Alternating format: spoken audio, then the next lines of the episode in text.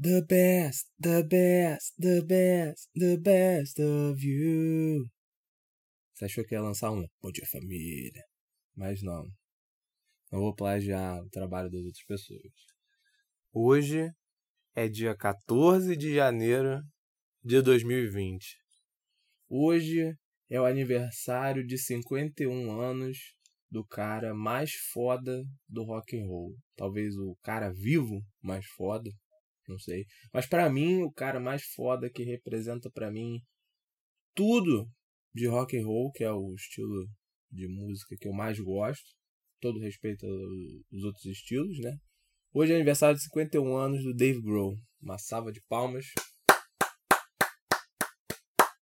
Uma salva de palmas pro Dave Grohl. O Dave Grohl para mim faz parte da santíssima trindade dos homens da minha vida que consiste no meu pai, por motivos óbvios, no Dave Grohl, por motivos óbvios também. Se você não sabe os motivos, eu aconselho que você vá procurar, porque os motivos são ótimos. E Jesus Cristo, né? Porque Jesus Cristo teve aquele seu legado todo de amai-vos uns aos outros, e pacifista, e era um cara maneiro, né? Era um cara tranquilo, que defendia a galera que precisava e tal, mas não por causa do fã-clube que ele deixou. Pelo menos parte do fã-clube, né? Aliás, esse negócio de fã-clube, esse negócio de fã-clube é uma porra. Às vezes eu fico no Twitter, né? Eu voltei a usar o Twitter tem pouco tempo, depois de anos. E aí uma coisa que eu notei que me irrita muito no Twitter são os capopeiros. Capopeiro, para quem não sabe, é aquele pessoal que gosta muito de K-pop e leva o K-pop como um estilo de vida, ele leva para dentro de si, transforma isso na sua essência vital de uma maneira assustadora. E o Twitter é cheio, cheio de capopeiro. E eles ficam respondendo a qualquer tweet, normalmente tweet de uma pessoa meramente irrelevante, literalmente qualquer tweet com uma imagem, um GIF de um artista coreano fazendo uma coreografia. Por quê? Sabe? Por quê? Eu deixo esse questionamento. Por quê? Eu já parei muitas vezes, enquanto eu estou nesse limbo de ficar grudado na rede social, ficar grudado no celular, no, na internet.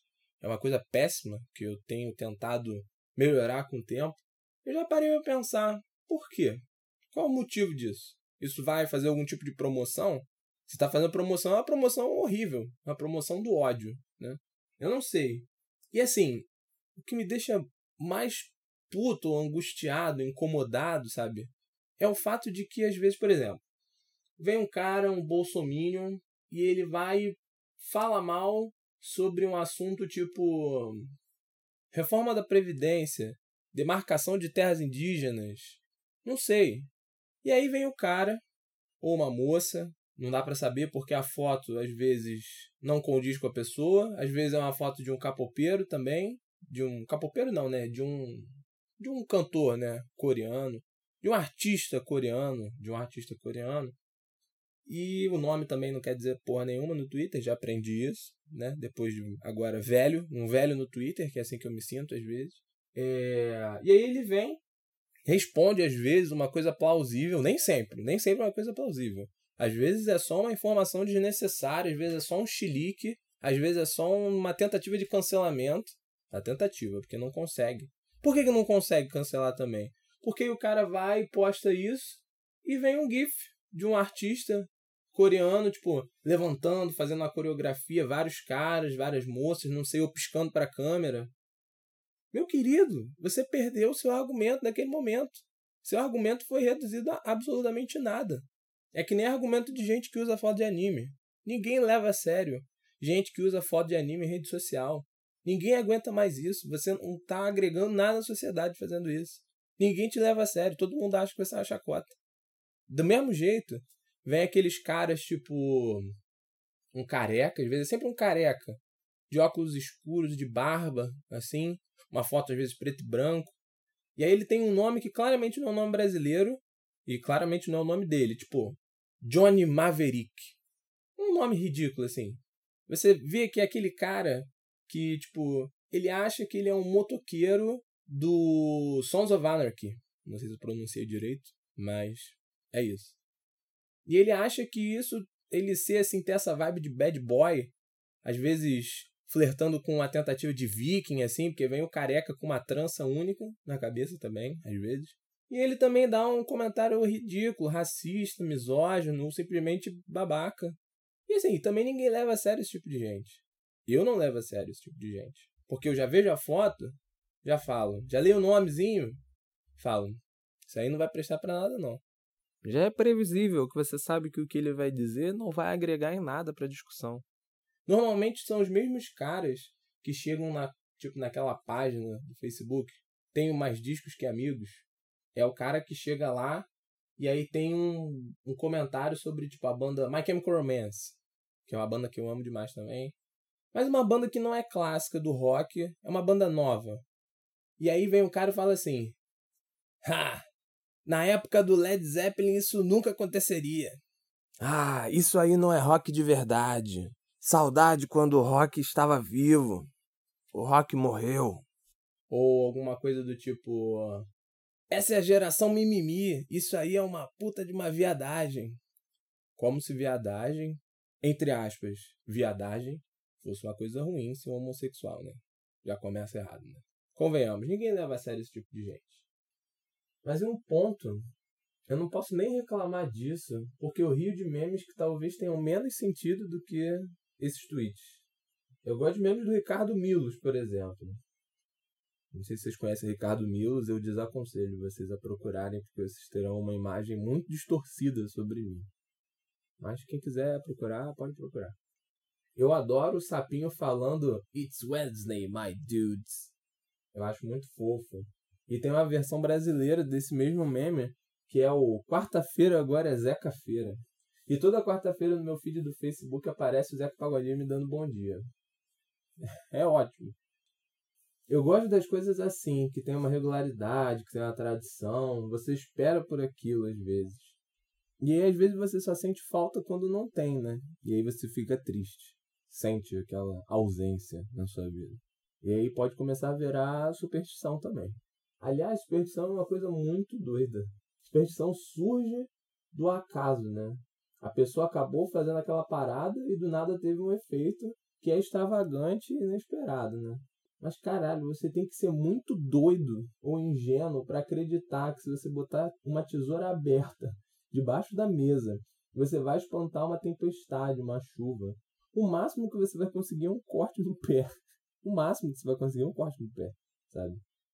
Se você quebrar um espelho, são especificamente 7 anos de azar. Não são 15 minutos, não são tipo uma corridinha na esteira, não são dois dias de azar. São 7 anos específicos, vivendo puramente o que há de melhor na má sorte.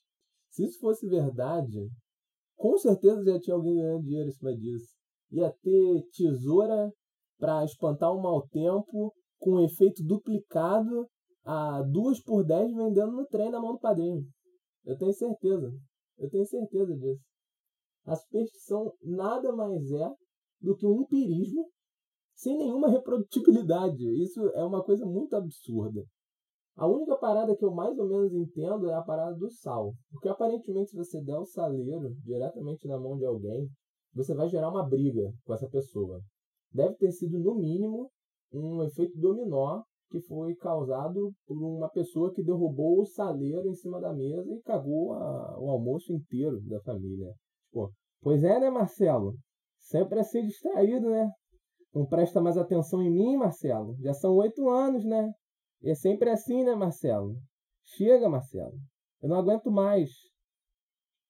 Eu mesmo ficaria muito puto se alguém derrubasse 10 quilos de sal no meu prato de comida.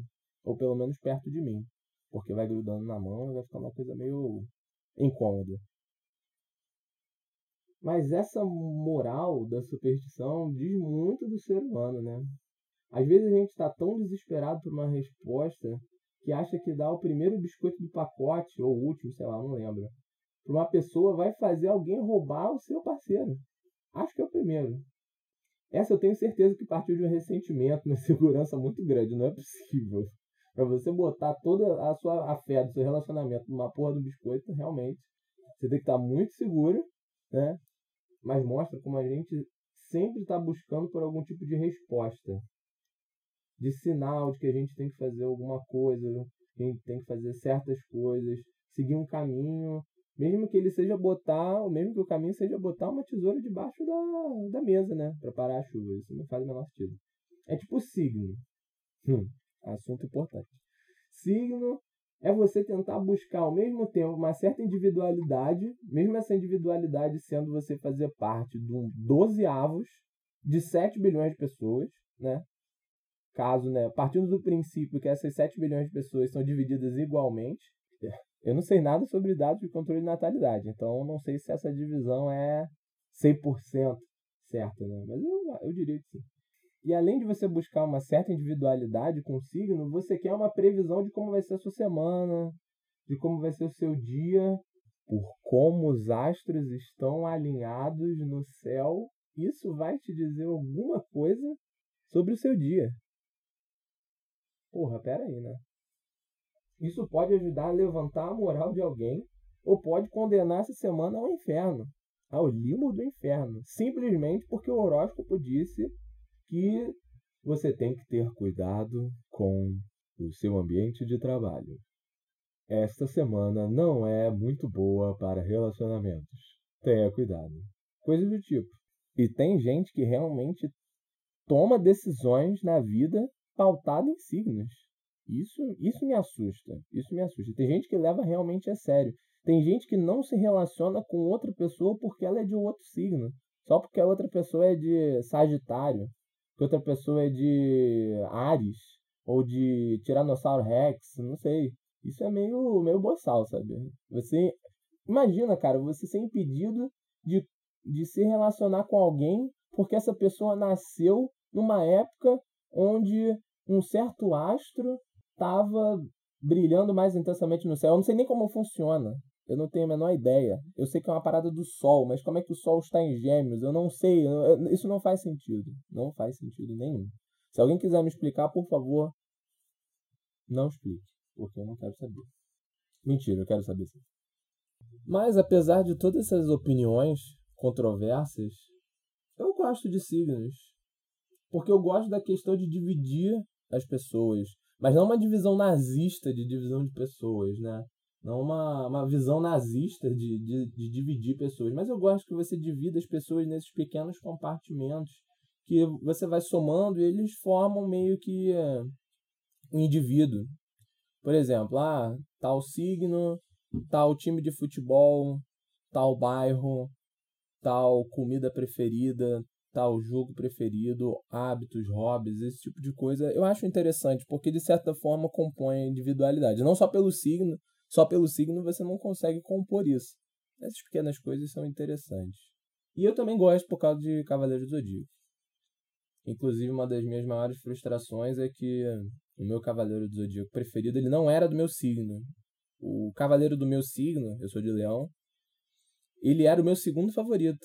Ele era, ah, na verdade, eu acho que ele era de certa forma o mais pica, o Aioria. Mas o meu preferido sempre foi o Chaka, não deveria ser, porque é um pouco conflitante você fazer um desenho que é desenho japonês, né, um anime, em que você desenha um indiano como um branco de olho azul, louro.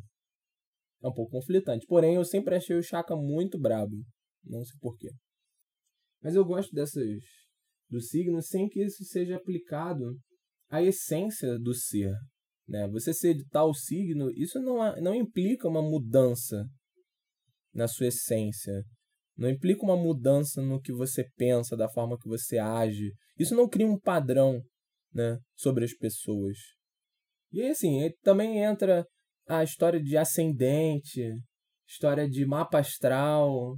Cara, a forma como o mapa astral é cheio de nuances e cheio de informações só prova como ele nem deveria existir. Sério. É muita informação que, se você for vendo parte a parte, você lê o, outro mapa astral de alguém, você vai acabar também falando, pô, esse mapa astral poderia ser meu. Ó, eu vou deixar um experimento para vocês. Depois de ler o seu horóscopo da semana e você falar, nossa, mas isso é muito eu, meu Deus, isso me representa tanto. Você vai ler os outros 11. Porque quando você lê os outros 11, você vai falar assim: hum, Isso aqui parece também, hein? Esse aqui também parece, hein? Esse aqui não parece nada, mas esse aqui também tem uma boa semelhança. Você vai ver que no final das contas, que nada disso tem realmente um valor para você pautar a sua vida nisso. Continuem apenas gostando de horóscopo como meme. Vai por mim, vai ser melhor para a vida de vocês. E eu espero que vocês não tenham uma crise existencial depois de fazer isso que eu falei. Eu espero não arruinar a vida de ninguém depois de mostrar a verdade oculta para vocês. E se alguém por acaso tiver algum problema assim, eu não tenho nenhuma responsabilidade, tá? Eu não vou pagar psicólogo de ninguém. Apesar de que todos deveriam fazer tratamento psicológico. Mas eu não vou pagar o de ninguém. Só o meu, infelizmente. Bom, para encerrar o episódio de hoje, que eu imagino que já esteja grande pra caceta, muitas pessoas que ouviram falaram que achavam que ele estava um pouco longo, mas de certa forma eu gosto que ele seja assim. É, eu quero fazer breves comentários sobre o episódio passado. Primeiro, a música do Gilberto Gil e do Caetano Veloso, ela não é uma mistura de línguas.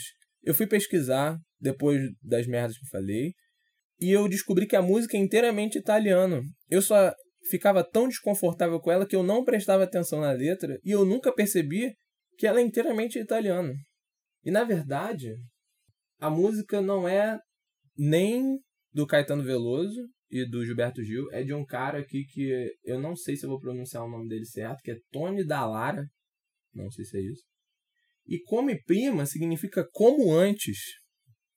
Eu cometi um assassinato à cultura falando aquelas besteiras todas. Eu faço aí uma retratação, mas mesmo que eu esteja errado nas conclusões que eu cheguei, eu ainda fico muito incomodado ouvindo a música, porque eu falo português e eu entendo o quê?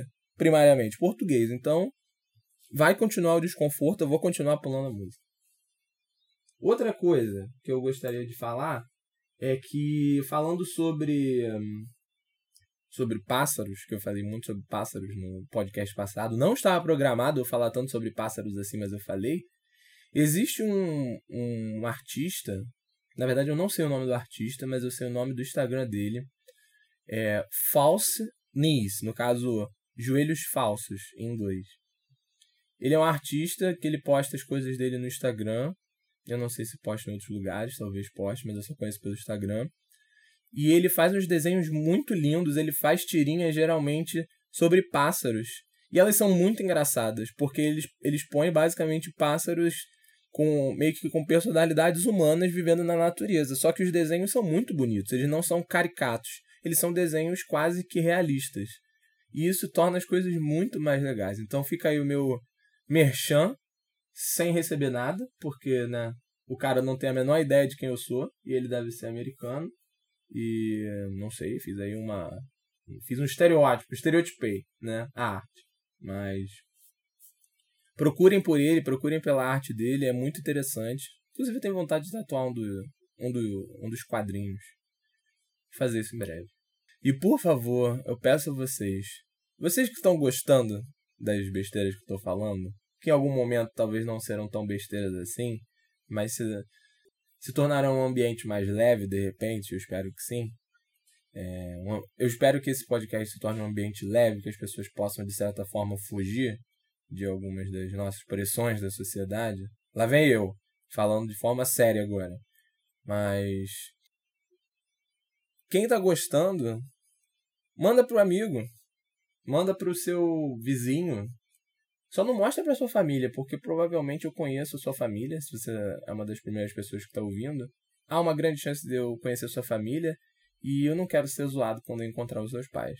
Então, manda para seus amigos.